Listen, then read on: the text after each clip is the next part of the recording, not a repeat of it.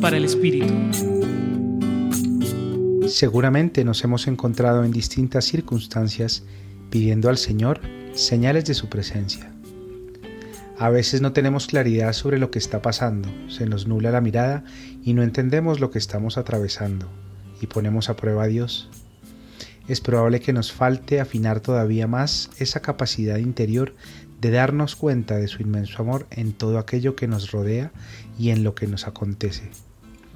El Evangelio de hoy, según San Marcos, en su capítulo 8, versículos 11 al 13, nos narra una situación similar que acontecía con los fariseos, quienes discutían con Jesús y le pedían signos del cielo para ponerlo a prueba.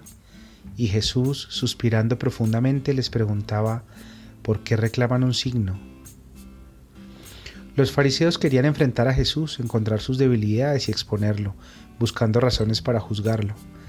Parecía que en su entendimiento y en sus corazones no había cabida para sus enseñanzas. Seguramente esto frustraba a Jesús, y es comprensible con tanto acecho y falta de interés de los fariseos. Ya anteriormente él había dado signos, como por ejemplo en las bodas de Caná. Sin embargo, los fariseos querían sus milagros particulares y egoístas. Como sabemos, este no era el modo de proceder de Jesús. Él sanaba a quienes se disponían a Dios con todo su ser y su interior. Su mensaje de salvación implicaba a los más necesitados, sufridos y excluidos, y que querían desde lo más profundo ser sanados, abriendo sus corazones con fe, alegría y esperanza.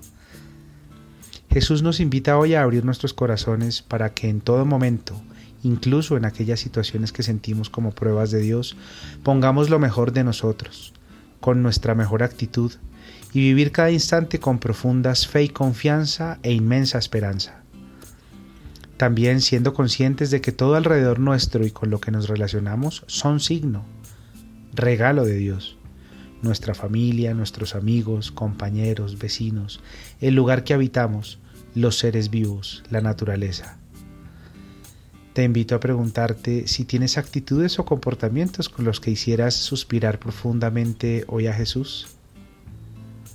Compartió contigo Gustavo Adolfo Espinel Barreto desde el Centro Pastoral San Francisco Javier de la Pontificia Universidad Javeriana.